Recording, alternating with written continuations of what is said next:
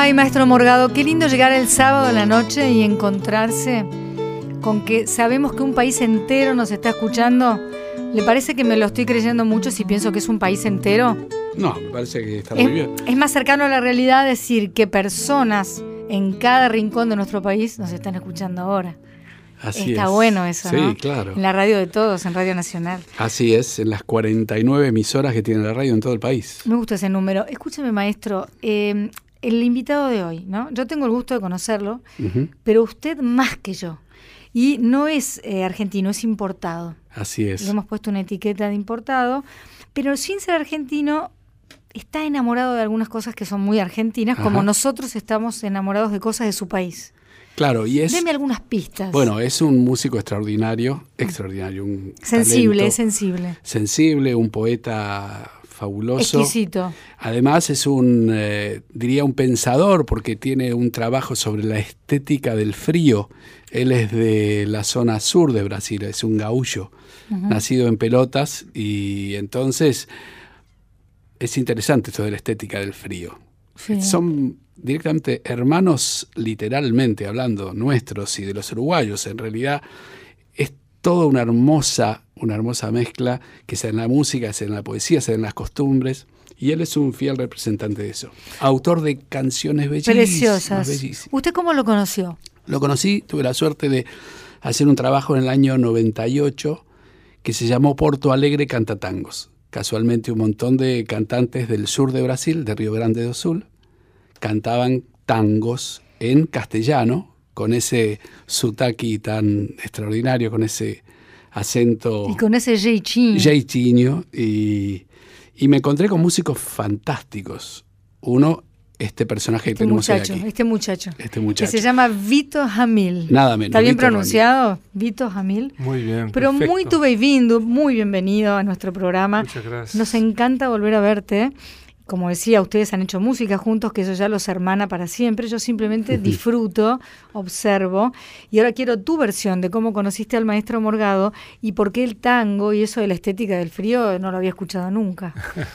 Yo soy más del frío, maestro. Y sí, Le tengo que confesar. sí, sí, lo sé, Aunque soy usuaria de bolsa de agua caliente a la noche, claro. Amo el frío. Qué contradicción. No sé si ellos tienen esa costumbre, no sé si llega No sé si tanto. llega el tanto. Pero están cerca de Gramado y Canela, que es, es la zona de Brasil donde hay montaña y llega a haber nieve en algunos casos. Eso sí que me sorprende. Eso cada tantísimo, ¿no? Creo. ¿Has visto la nieve? Ahí, Sí, en tu sí. país. Sí, en país sí. Pero estuve hace poco en Islandia, por ahí. Preguntaste por la nieve, nieve, me acordé de Islandia inmediatamente. En la tierra de Pero a Björk. veces cae nieve ahí, sí, en el sur de Brasil, en la, como dice Morgado, en la, en la serra, ¿no? en la montaña. Y nosotros vivimos a una hora y media de Uruguay, en la llanura ahí, en el litoral. ¿De qué ciudad uruguaya? ¿Cuál es la más cercana? La más cercana es eh, Río Branco y Chuy, son las dos más cercanas. ¿no? el famoso Chuy. Pero cómo no, si habremos ido. Si habremos Chuy es pasado. el fin de Brasil, ¿no? Clásico se dice Chuy. Ah, ¿Cuál es la otra ciudad? El extremo nor- norte es Oiapoque, que es la otra ciudad, la después de Amazonia, ¿no? Aquí mi, mi mujer me salvó con la, la Ana, ciudad. que le damos la bienvenida también, no le hemos puesto micrófono, pero nos acompaña. Estuvimos- Es una mujer luminosa, ya, ya me di cuenta. Sí, Ana es tremenda. Es tremenda, ¿no? Sí. Y estuve, estuve con Ana ¿no? hace mucho en Oiapoque, que es el otro extremo del país. como nuestra eh, Después de Quiaca. Amazonia. Claro, nosotros tenemos La Quiaca y Ushuaia, y Claro, ustedes sí, tienen es, eso. es así, sí. Bueno, y hay música. ¿La música era una cosa que en la casa era muy protagónica o tuviste que ir en busca de la música en otro lado? No, no, totalmente. Yo me crié en un ambiente de pura música porque somos seis hijos y mis padres cuando decidieron, antes de tener los hijos, que los hijos iban a estudiar música con seis años. Cuando completaban seis, a- seis años, elegían un instrumento, entraban para la escuela de, de música y, y ahí, bueno, ahí estudiaban. No imaginaban ellos que, que ah, sali- iban a salir tres profesionales de ahí, que soy yo y mis hermanos Clayton y Cledir, que tienen un dúo. Y, pero todos los otros tocan también y componen. Así que yo como soy el, el último, ¿no? Entonces ya me crié con mis hermanos tocando, enseñándome cosas, enseñándome a, a, a tocar la guitarra, a hacer las letras y todo eso. Muy, muy muy presente. Y hoy en día nuestros hij- hijos todos ya, já tocam e os bisnietos de, de minha, minha mamá também já estão, os chiquitos estão começando a tocar violino e coisas assim. Então, Entonces quiero uma imaginar... família, quase uma família de circo hoje em dia. O que chega já, já entra. Está. y usted que sabe que hacer, ¿no? Haga algo, claro, Claro, porque si no se claro. queda afuera. Tiene que hacer algo. Pero cuando dijiste eso de algunos de los hijos, bueno, profesionales, ¿crees que además de no imaginarlo, tu padre, ¿no? Con lo cual tampoco presionó, que es buenísimo, ¿se preocupó cuando elegían el camino de la música para vivir de eso o nunca se Sí, preocupó? sí, no, seguramente. Mis hermanos ah, más grandes, mayores se, se dice, ¿no? Sí, está perfecto. O sea, ma- eh, más ellos, eh, los primeros, el, prim- el, ma- el más, más mayor no empezó a componer, pero no pudo seguir la carrera. Se- es médico. Y los otros dos, Clayton y se- tuvieron que concluir la ingeniería no. para después seguir con la música, pero ya tenían su grupo, ya Ellos grababan. son, son un dúo muy famoso en Brasil, además. sí. Bueno, Peter también lo es, Pero grabaron con Mercedes también, mis hermanos. Fue, fue a través de ellos que Mercedes grabó mi tema Siembra, ¿no? Ah, mira, viró. Ese tema Ese tema Vira Viró, sí, es de de, ellos, sí. de los ¿Es chicos, de ellos? de tus hermanos. ¿Cómo es sí, ese tema más o menos? Vou voltar na primavera. Não sei se você tocaria essa. Vou voltar na primavera e era tudo que eu queria. Levo terra nova daqui. Quero ver o passaredo pelos portos de Lisboa. Vou, voa, voa, que eu chego já. Ai, se alguém segura o leme dessa nave incandescente, incandescente que ilumina minha vida, que era viajante lenta, tão faminta da alegria, hoje é porto de partida.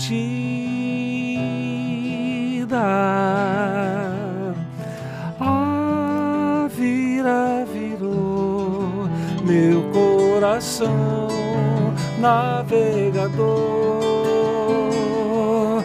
A gira girou essa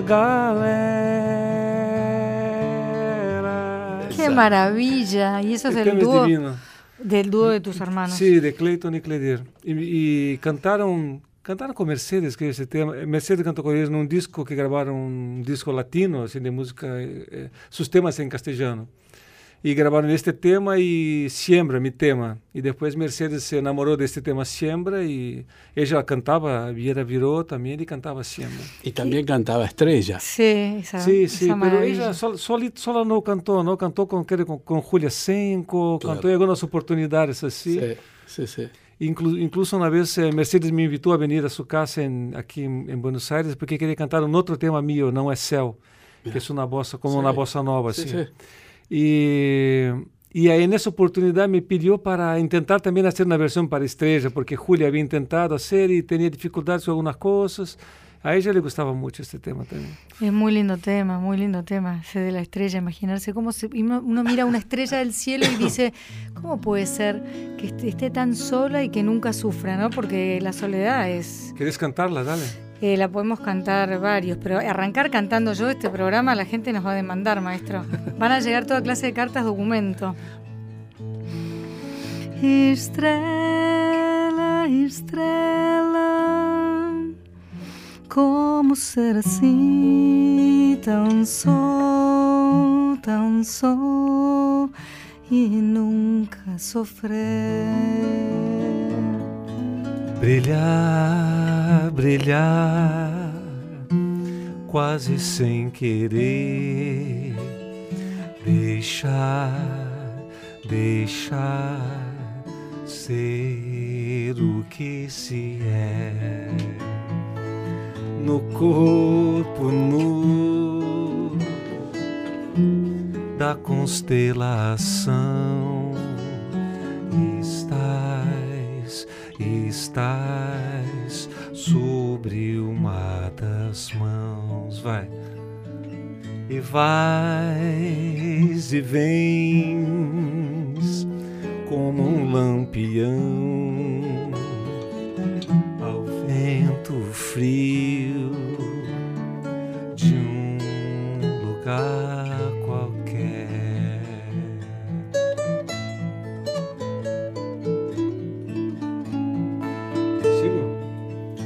bom saber que és parte de mim, assim como és parte das manhãs. Melhor, melhor é poder gozar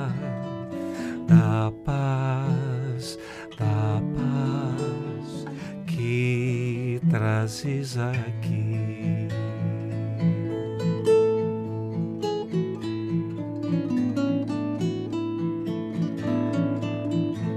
Eu canto, eu canto por poder te ver no céu,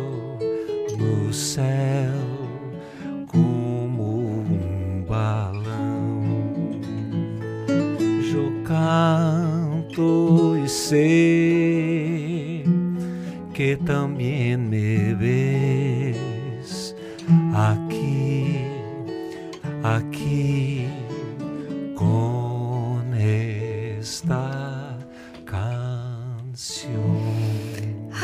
señores y señores, Víctor Ramil nos está visitando.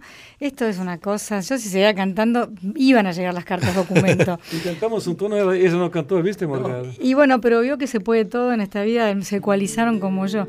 No, pero es, es Te fascinante. viste en el medio del tema, eso no se hace. No, no, yo arranqué para que vos arrancaras porque la verdad que tenerte aquí es un lujo para nosotros, un privilegio y esta poesía de, de esa estrella, ¿no? Que uno a veces mira y se pregunta cómo hace y se identifica con la idea de, de esa soledad, pero bueno, uno está también aquí y hay una conexión cuando uno la busca, esa es la verdad, Sí. ¿no?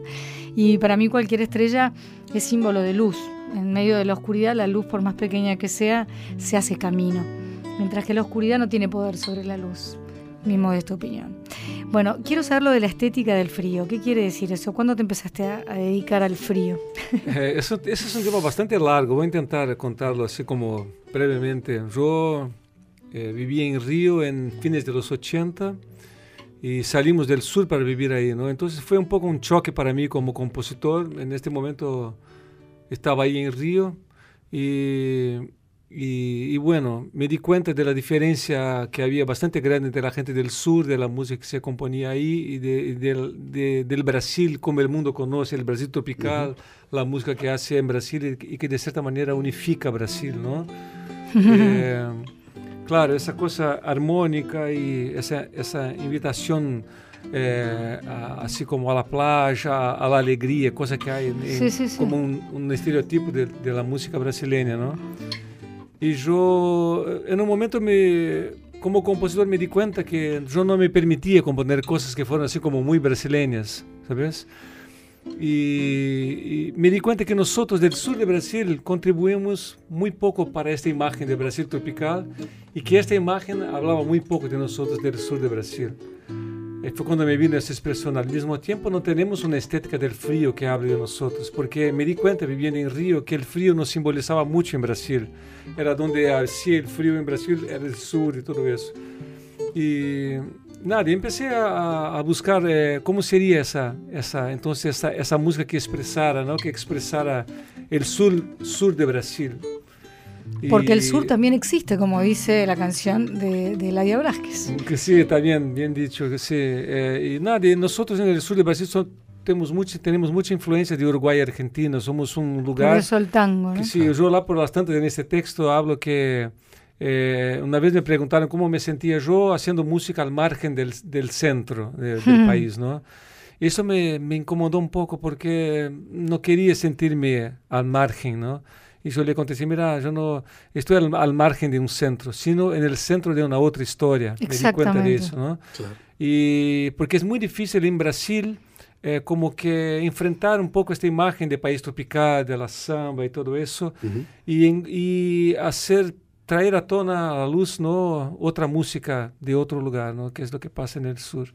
Y entonces yo en ese momento elegí la milonga como si fuera una música matriz, empecé a buscar lo que había de, de platinidad, de brasilidad en nosotros ahí, en la música, empecé a buscar un lenguaje que fuera un lenguaje síntesis, ¿no? De, de muchas tendencias, eh, de muchos géneros que hay en el sur de Brasil. Y eso más o menos como que configura esa búsqueda de una estética del frío, ¿no? Que sería una estética nada más el, el frío porque eh, tiene como referencia a Brasil. Entonces es como el, una estética de ese lugar donde hace frío Es lo en contrario Brasil. de moro en un país tropical, Claro, Sí, porque claro. puede no serlo del todo. Claro. ¿Y la ramilonga viene de ahí o no? Claro. Hable, Morgado. No, no, en Fale, realidad a mí, a mí me sorprendió muchísimo y me pareció extraordinario este, esta posición y esta, esta visión de lo que pasa en el sur de Brasil.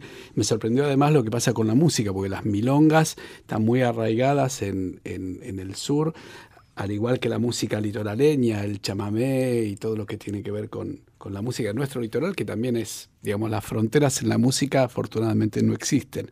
También tiene mucho que ver con la música paraguaya y con toda la inmigración que vino a la zona de Misiones y la fiesta del inmigrante en Noverá, digamos, y la cantidad de colonias que han dejado el shotis, por ejemplo, y Sí, tantas sí. otras danzas que han arribado a toda la zona de esa triple frontera. No, y además el lenguaje, por ejemplo, del regionalismo del sur de Brasil, ¿no? Tiene Claro. muchas, muchas palabras, de, de, de- de- palabras gauchas, ¿no? Que Ujú. de aquí también, ¿no? Es muy, es muy interesante, hay mucha conexión, eso está muy fuerte, pero al mismo tiempo la milonga ahí tiene siempre este peso de ser música del folclore. Para ustedes es tal claro. vez más natural la milonga, y ahí en el sur Sí, era un poco un objeto de culto, eh, viste, que estaba un Claro. poco, un poco en manos de gente que como que controlaba el folclore y cosas así. Entonces eh, el, el- la milonga empezó a entrar en la ciudad, en la capital y, eh, y como a mezclarse con otros géneros. Y, y gente como yo, por ejemplo, que empezaron a escuchar eso de chico, empezaron a mezclar eso con canciones urbanas y, y yo empecé a buscar una musicalidad que, que tenía las cosas de la milonga, los arpegios, el clima, todo eso. A ver, maestro, explíqueme el arpegio, maestro Morgado, arpegios y climas de milonga. A ver. Bueno, esa es una célula rítmica de milonga.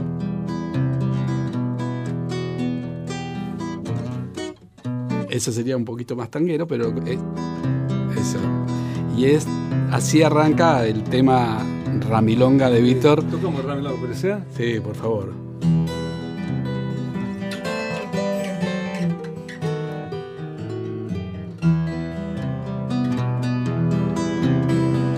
Chove na tarde fria de Porto Alegre. Trago sozinho verde do chimarrão.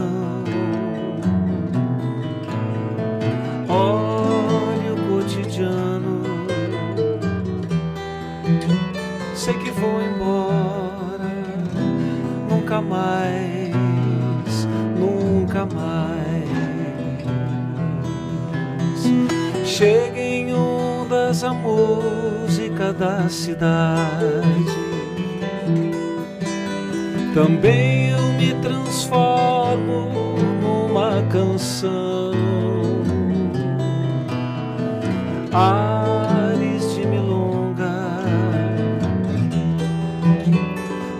vão e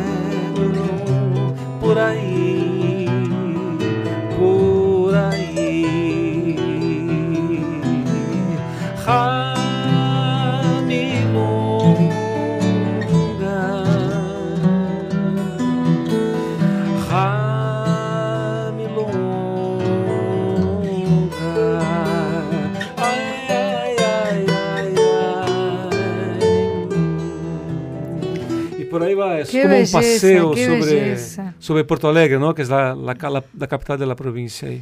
Qué lindo, qué lindo. Acá nos trajiste un disco nuevo. Yo sigo diciendo disco, ¿eh? porque yo soy de la época del disco. No miento que- mi edad. claro. Campus Neutrais. Y tiene un arte extraordinario Está hermoso, ¿no? La Uf, tapa está divina, sí. que tiene muchas fotos de, de tu lugar natal De y hay un, li- sí. un librito pues, muy lindo. ¿Sabe qué son los campos neutrales? Y no, pienso en la guerra y no sé. Algo, ah, debe tener que ver con la energía, con los polos, ¿no? Puede ser, pero no. La, la historia es que en 1777 España y Portugal Yo no había nacido, por suerte.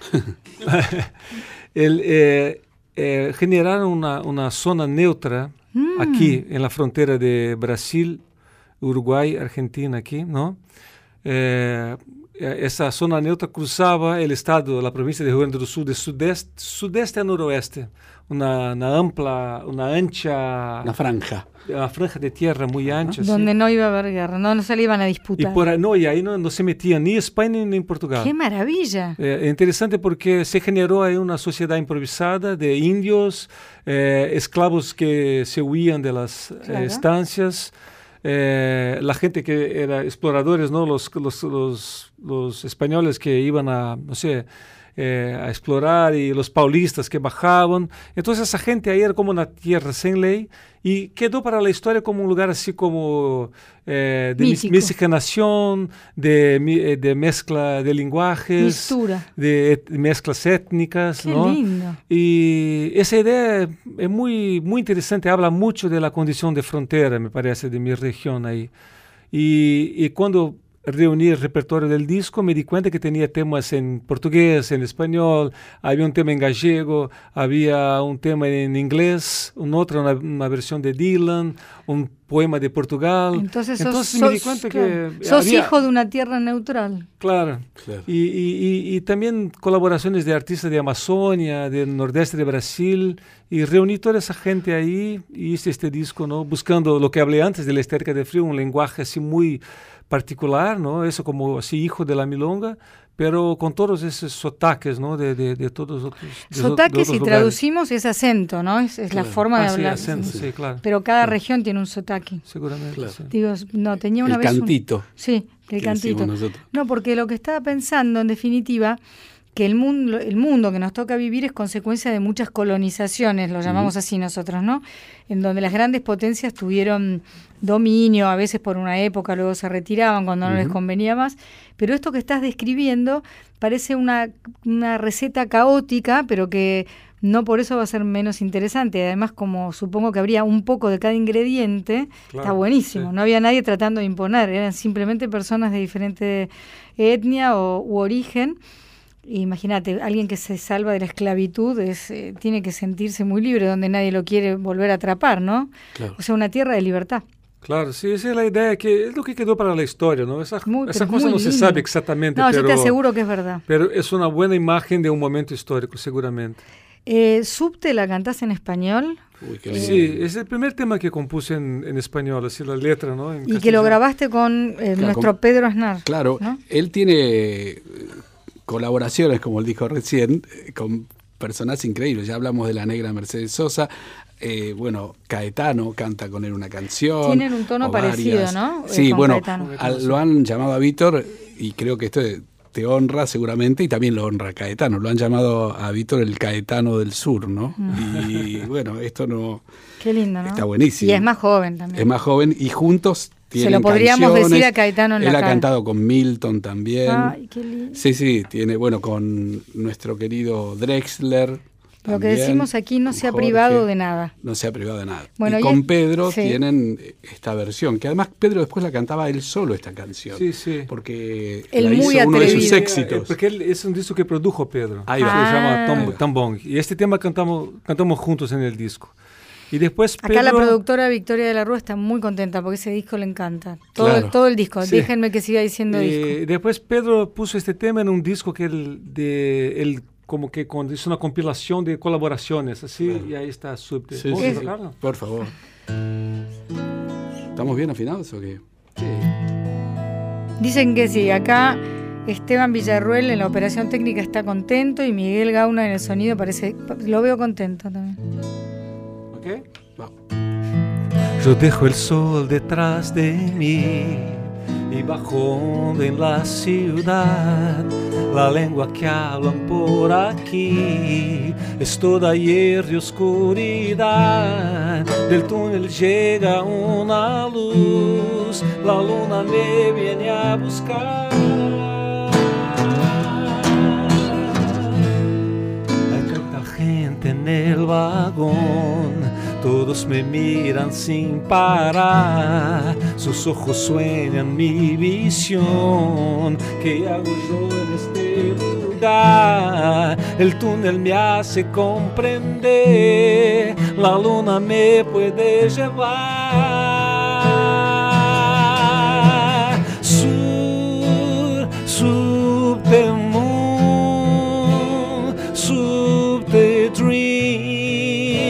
Yo viajo en el subte sur, yo viajo en el subte mí. Sub, subte moon, subte dream, yo viajo en el subte sur, yo viajo en el subte mí. Tiempo en la pared que pasa siempre queda allá. Yo veo la vida en el tren, inmóvil puede en él viajar. El túnel negro es la razón, la luna me hace delirar.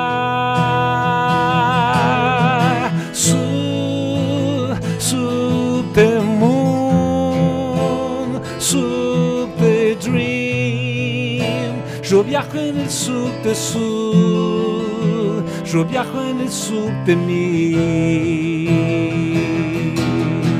Su, subte moon, subte dream. Yo viajo en el subte sur, yo viajo en el subte mí. Señoras y señores, Víctor Ramil y el maestro Esteban Morgado, que toca ya la cortina musical porque hacemos la única pausa que debemos. No se vayan, estén donde estén, ya volvemos.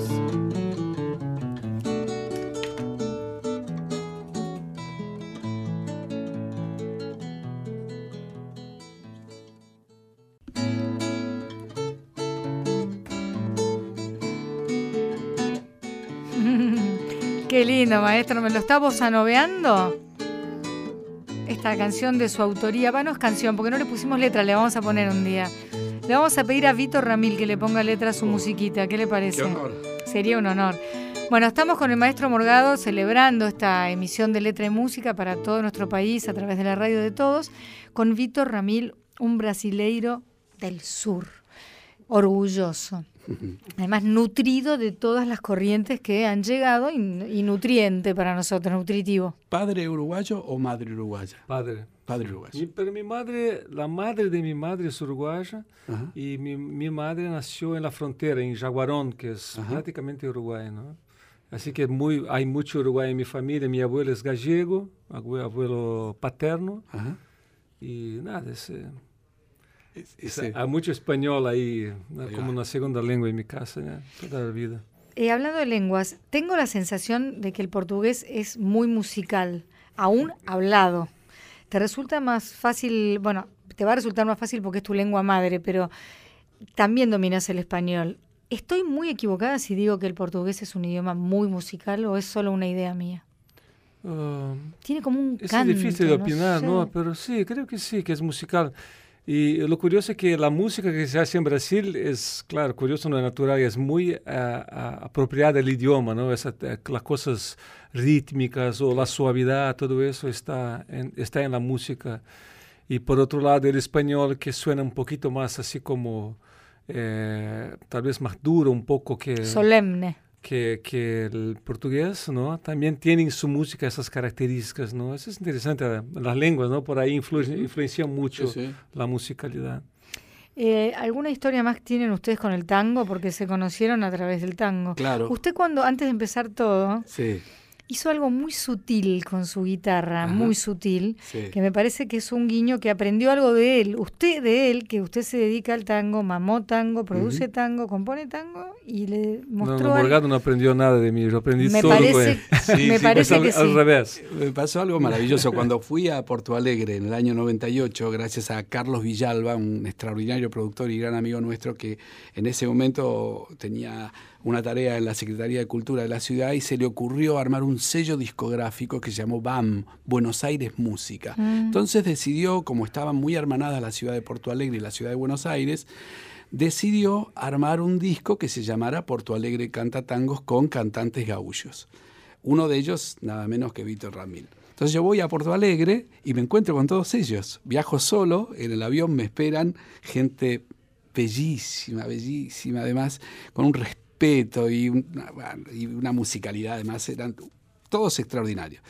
Y Víctor, bueno, un distinto, como Ainda diríamos mais, un, un- ainda mais. Claro, un Maradona, un Pelé, ¿viste? Un jugador de toda la cancha, ¿vio, señora? La cuestión es que nos ponemos a ensayar con cada uno de ellos los temas que iban a cantar en el disco para que yo después armara los arreglos y, y finalmente ellos venían a Buenos Aires a grabar, cuando ya la música estuviera grabada.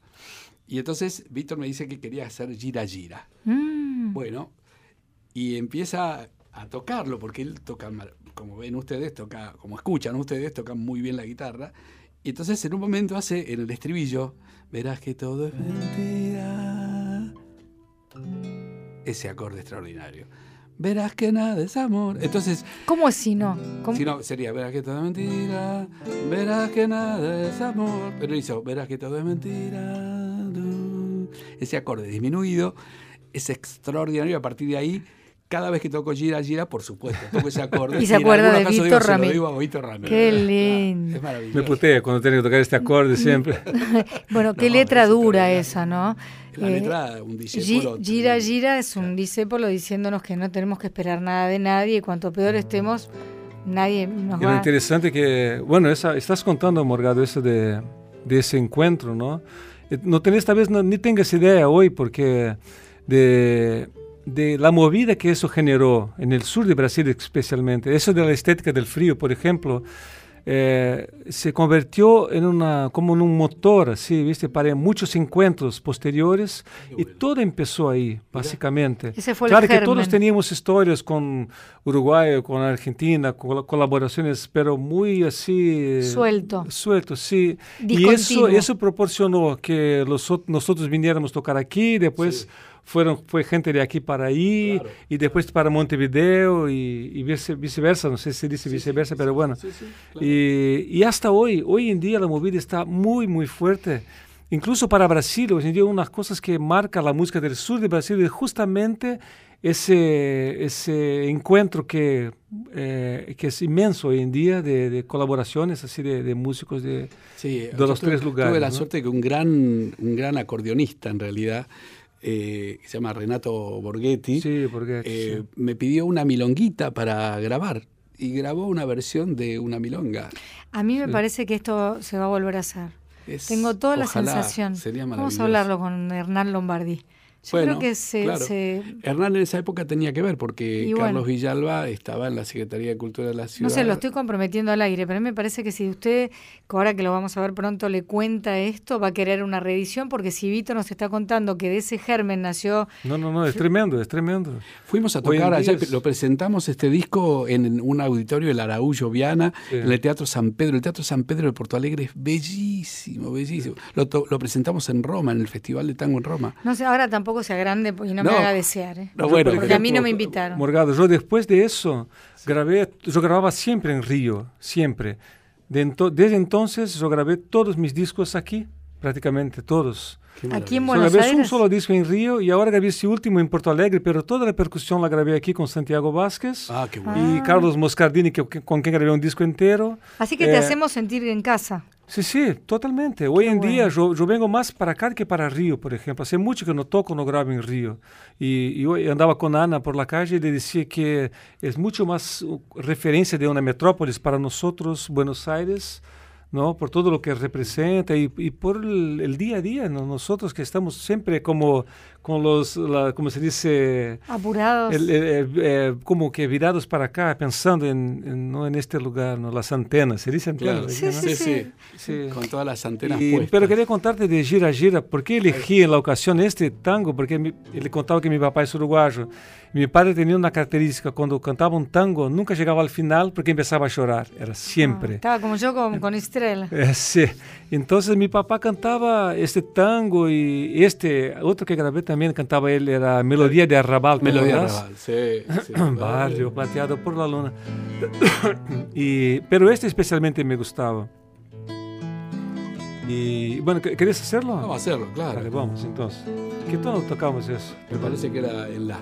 ¿Cuándo la.? Cuando. Bueno, dale. ¿Va bien, va bien ahí? Sí, bueno, voy a intentar, ¿eh? No quiero meterme mucho. Quando la suerte que es grela, fallando y fallando, te largue parado. Cuando estés bien en la vía, sin rumbo desesperado. Cuando no tengas ni fe, ni hierba de ayer secándose al sol. Cuando rajes los tamangos buscando este mango que te haga morfar. La indiferencia del mundo que es sordo y es mudo recién sentirás.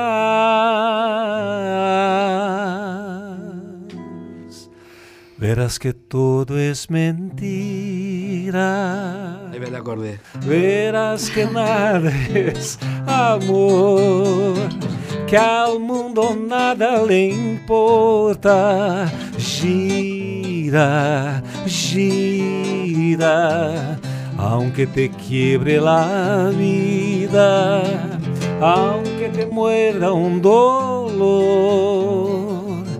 No esperes nunca una ayuda, ni una mano, ni un favor.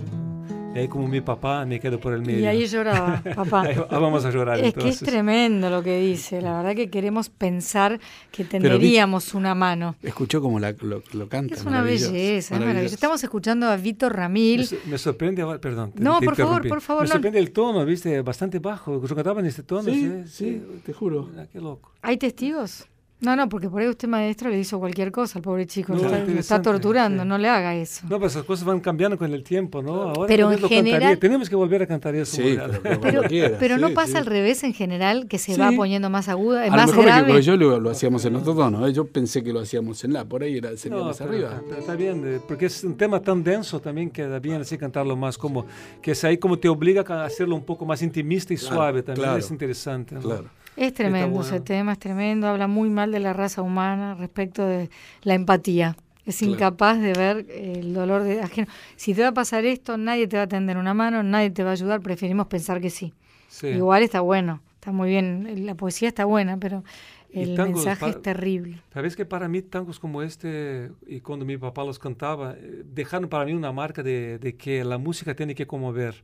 Mm. Viste, cuando yo oía a mi papá llorar y todo eso, me, me pasaba eso, mm, la música tiene que, Tiene que, tiene que agarrarte, ¿viste? De alguna manera. Entonces, yo me dediqué toda mi vida a hacer temas que conmuevan, ¿viste? Que, que, que como que, que toquen a la gente así. Entonces, me quiero que ver de ahí, ¿eh? de los tangos y de cómo los cantaba mi padre, ¿sí? Sí, bueno, es eh, el efecto transformador de la música.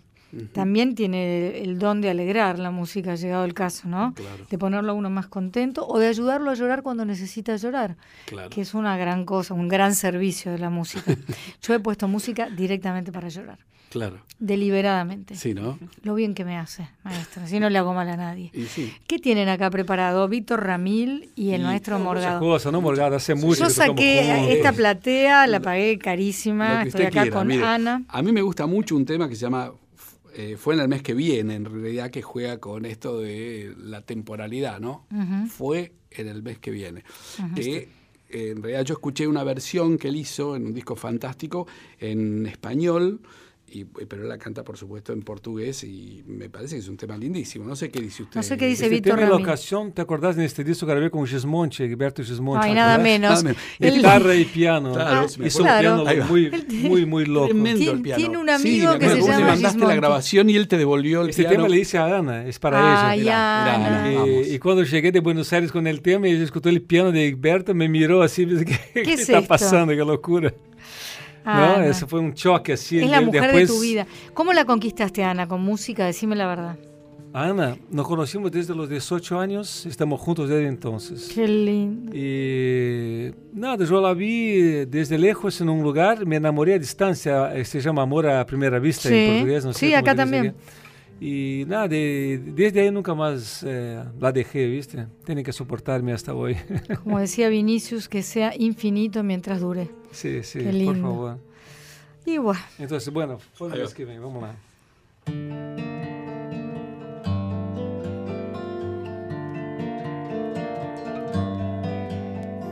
Vou te vir ali deserta de qualquer alguém. Penso, logo irei, que seja antes minha que de outrem. Quando o vento fez do teu vestido um dom que Deus te deu. Claro que eu rirei ao vendo que outro alguém não viu. Vou, andei e me chegando assim te cercarei. Penso grande é Deus, um paraíso para um sujeito ateu. E pesando assim, farei aquilo que o teu gosto quis. Claro, eu já ganhei mais de tudo que eu quiser. E tudo isso foi no mês que vem. Foi quando eu chegar, foi na hora em que eu te vi. E mais que tudo foi no mês que vem. Foi quando eu chegar na hora em que eu te quis. E tudo isso foi no mês que vem. Foi quando eu chegar, foi na hora em que eu te vi. E mais que tudo foi no mês que vem. Foi quando eu chegar na hora em que eu te quis. Por aí vai. Pero qué maravilla, qué maravilla. Estaba pensando en la teoría de la relatividad de Einstein, que en el fondo el tiempo no, uno no sabe. Y pensaba que también que el tiempo no para, como dice la canción de Cazuza. ¿Cómo se pronuncia Cazuza? Cazuza. Cazuza. Eso, sí, Cazuza. Eh, Y el tiempo no para. Qué lindo es eso, ¿no? Sí, lindo, sí. Lindo también. Pero cuando eras chiquito también te influyó escuchar a los Beatles, como nos pasó a nosotros. muchísimo. Esa música a través de quién entraba, de algún hermano mayor. Sí, de mis hermanos, sí, seguramente. Mm. Porque ellos vivieron la bidomanía, esa cosa así, ¿no? Tienen como 10 años más que yo. Y... Nosotros nacimos el mismo año. Ana, vos y yo nacimos en el ¿Ah, sí? 62. Ah, sí. Eh, los Beatles brillaron mucho en el 64 y después se separaron, pero hasta Sí. el día de hoy son considerados la influencia de Ah, casi todos los no, que caminamos, tremendo. ¿no? Claro, hicieron como la Biblia, ¿viste? Todo está ahí, es el, el libro, ¿no? Y, y me marcó mucho. Yo cuando niño, después adolescente y hasta hoy, por ejemplo, este disco Campos Neutrales tiene un tema que se llama Satolep, que es nombre de, nombre de mi ciudad al revés, Satolep Fields Forever. En vez de No. Strawberry Fields. É, Satellite Fields Forever. E tem um outro tema que se chama Angel Station, que é um tema muito Beatles, assim, também que compuse aí em Londres. Então isso está muito, muito presente todo o tempo, todo, todo o tempo. Y tus hijos eh, también, dijiste, bueno, de la familia de origen mucha música y los que vienen, los que ya llegaron y son grandes como tus hijos, también. Sí, sí, mi hijo Ian tiene ya dos discos. El primero lo grabó aquí, en Argentina.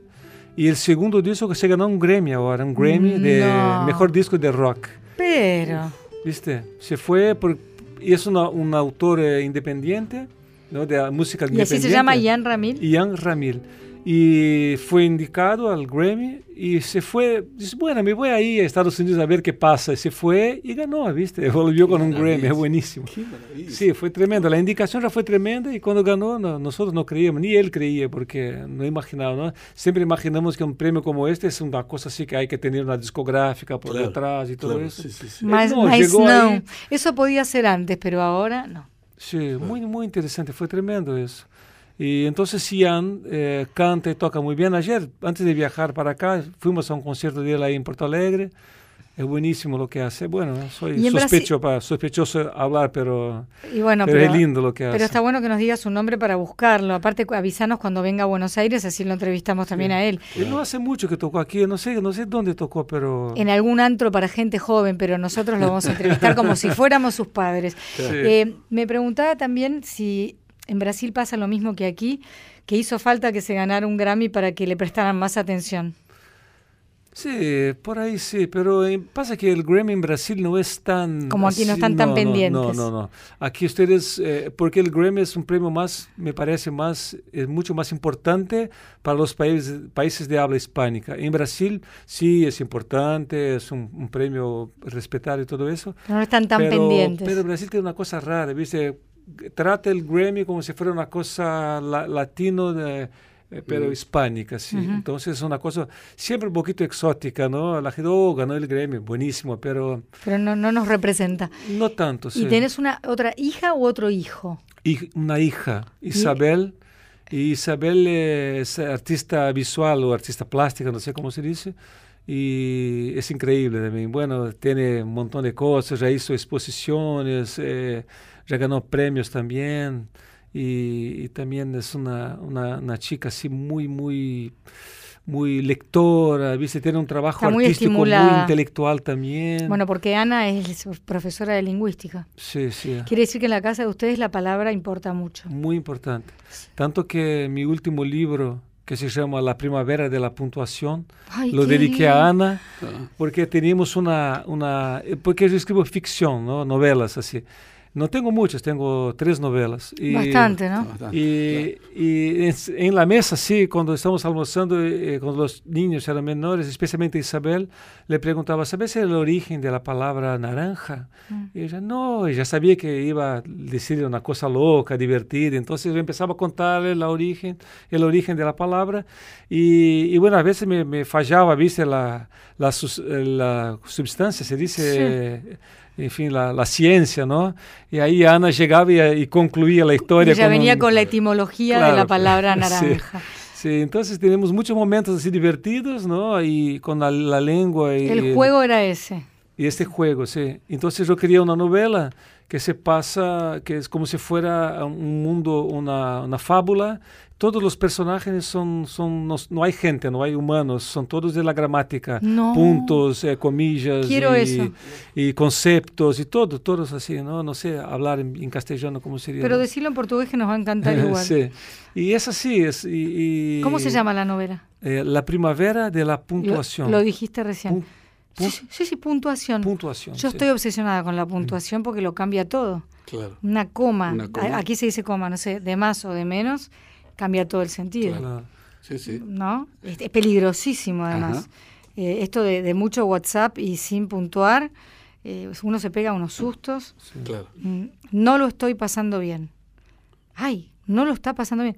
No, coma, Coma, lo, lo estoy, estoy pasando, pasando bien, bien. cambia todo. Quiero ese libro, eh, aunque esté en portugués Sí. solamente. Este libro salió Sí. y por la COSAC Naif, que era en su, en su momento tal vez la más importante editorial de Brasil. Pero bueno, pasó que hace un año se cerró este editorial Uh. de una manera así Abrupta. un poco abrupta y misteriosa, pero se cerró. Y ahora un otro editorial va a relanzar los libros con la porque esta editorial tenía una ca- característica, hacía libros muy lindos, así gráficamente muy bien hechos. Es- esos libros que le gustarían a tu hija Isabel. Claro, sí, libros muy, muy lindos, con tapas lindas y ediciones lindas y todo eso. Y ahora va a salir la primavera de la puntuación nuevamente en febrero. Y así que tengo una edición nueva, te la mando. Porque pido, de, la, por de la primera edición ya no tengo. Bueno, bueno, yo si se puede conseguir en Argentina lo compro. Sí, no, creo que no. Creo que no vas a. ¿Y cómo se llaman? Antes de que haya que cerrar con música, porque ya está por terminar el tiempo, nos quedaríamos cinco horas. Las otras dos ficciones, ¿cómo se llaman? Una se llama Satolep, que es Pelotas, Pelotas al al revés. revés, que es tu ciudad que natal. es una, una novela que escribí, empecé escribiendo pequeñas ficciones para, para fotos viejas de mi ciudad y después se convirtió en una novela con muchas fotos así. Y la primera que se llama Pequod, Pequod, que es el nombre del navío. La- ¿Te acordás de la novela Moby Dick, no? De Herman Sí. Melville, de la ballena. Eh, el, el cazan, cazan la ballena en un navío llamado Pequod. Ujú. Y entonces mi primera novela se llama Pequod, que es, eh, es un poco la historia una- de mi relación con mi padre, pero muy ficcionada, ¿no? Ujú. Y, y nada, y el Pequod es como si fuera el viaje de solo de ida de esta familia, ¿no? Con este señor que era, tenía el nombre del capitán Ahab, ¿no? De la novela. Porque ya sabemos que navegar es preciso, mas viver no es preciso. bueno, aquí tengo en mis manos Víctor Ramil Campos Neutrais eh, y quedan dos minutos y medio para que nos despidamos con música. Muchas gracias, Víctor. Mandanos a tu hijo Ian, volvé cuando quieras. Bien, bien. Y gracias por venir con el amor de tu vida, Ana. Y vamos a pedirte consejo porque no estarían durando aquí las relaciones tanto. Te agradezco mucho, Morgado, un gusto, ¿eh? Volver a encontrarte, qué alegría, wow, qué bueno. Gracias a Esteban Villarruel en la operación técnica, a Miguel Gauna en el sonido, a la señora Victoria de la Rúa y a todos los que están escuchando, porque ahora yo ya no, no falo más, para que se puedan despedir Sí, con claro. música. Hasta el próximo sábado, yo no hablo más, ¿eh? Este que es un milagro que yo no hable. Este disco Campo Neutral, va a estar aquí en algunas tiendas aquí en Argentina y ahora esta semana vamos a hacer como un lanzamiento por aquí. Buenísimo. Viajei ligado num segundo, no seguinte desliguei. Do que eu ia dizer, divaguei, devagarinho evoluindo num carinho teu. Perdida me perder, mar adentro, noite afora, agora amor. É hora de querer dessa vida pro ar, sem sentido à toa, as ondas de carinho levaram as palavras, mas eu sigo indo. As ondas são caminhos. Já não sei do tanto que eu diria, o quanto que me dispersei. Não quero nem pensar, viajei, viagem boa, a gente não enjoa de esquecer. Que um dia vai voltar mar adentro, noite afora, agora amor. É hora de nessa vida tua, sem sentido à proa, as ondas de carinho levaram as palavras, mas eu sigo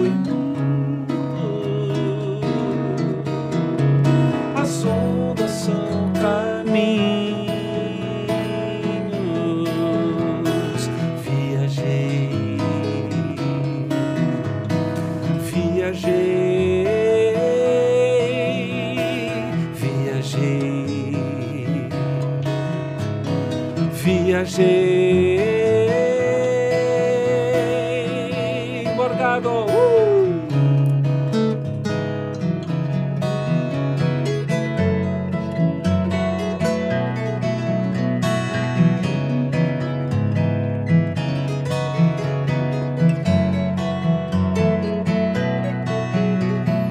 Mar adentro, noite afora, agora amor. É hora de querer dessa vida pro ar, sem sentido à toa, as ondas de carinho levaram as palavras, mas eu sigo indo. As ondas são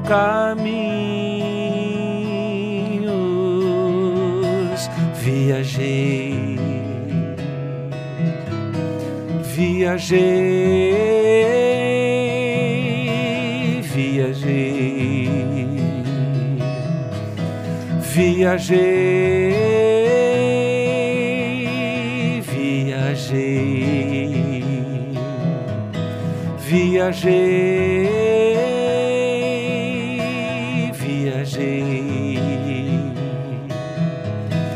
viajei.